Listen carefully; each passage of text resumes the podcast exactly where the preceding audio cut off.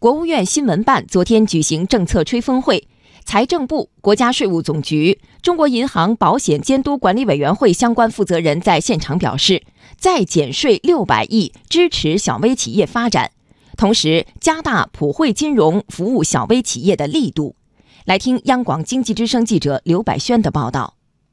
这次送出的减税大礼包主要有七项内容，包括：一是将享受当年一次性税前扣除优惠的企业新购进研发仪器设备单位价值上限从一百万元提高到五百万元；二是将享受减半征收企业所得税优惠的小微企业年应纳税所得额上限从五十万元提高到一百万元；三是取消委托境外研发费用不得加计扣除的限制。四是将高新技术企业和科技型中小企业亏损结转年限由五年延长到十年。五是将一般企业的职工教育经费税前扣除限额与高新技术企业的限额统一，从百分之二点五提高到百分之八。六是对纳税人设立的资金账簿减半征收印花税，对其他账簿免征印花税。七是将目前在试点的创业投资企业和天使投资个人投向种子期、初创期科技型企业按投资额百分之七十抵扣应纳税所得额的优惠政策推广到全国。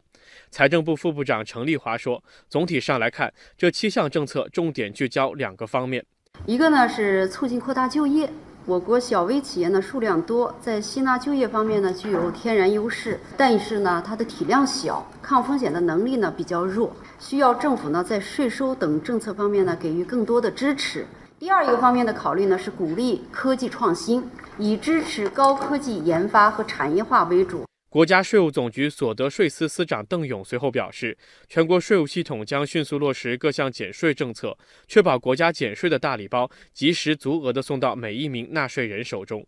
除了累计六百亿的减税大礼包，小微企业等还将收到普惠金融的大礼包。中国银行保险监督管理委员会副主席王兆新说，针对普惠金融发展过程中信息不充分、不对称等问题，接下来要强化以下措施。那么，一方面要发挥传统的这个机构服务人员进行面对面的服务，同时呢，也利用更多的现代技术手段来加速呢对小微企业“三农”的风险的评估和贷款的审批。另外，我们也充分发挥政策性银行的作用。那么，政策银行呢，也可以和这些做小微“三农”的这些金融机构来建立伙伴关系。那么，这样呢，可以促使这些小微机构呢有更多的资源来从事呢贷款。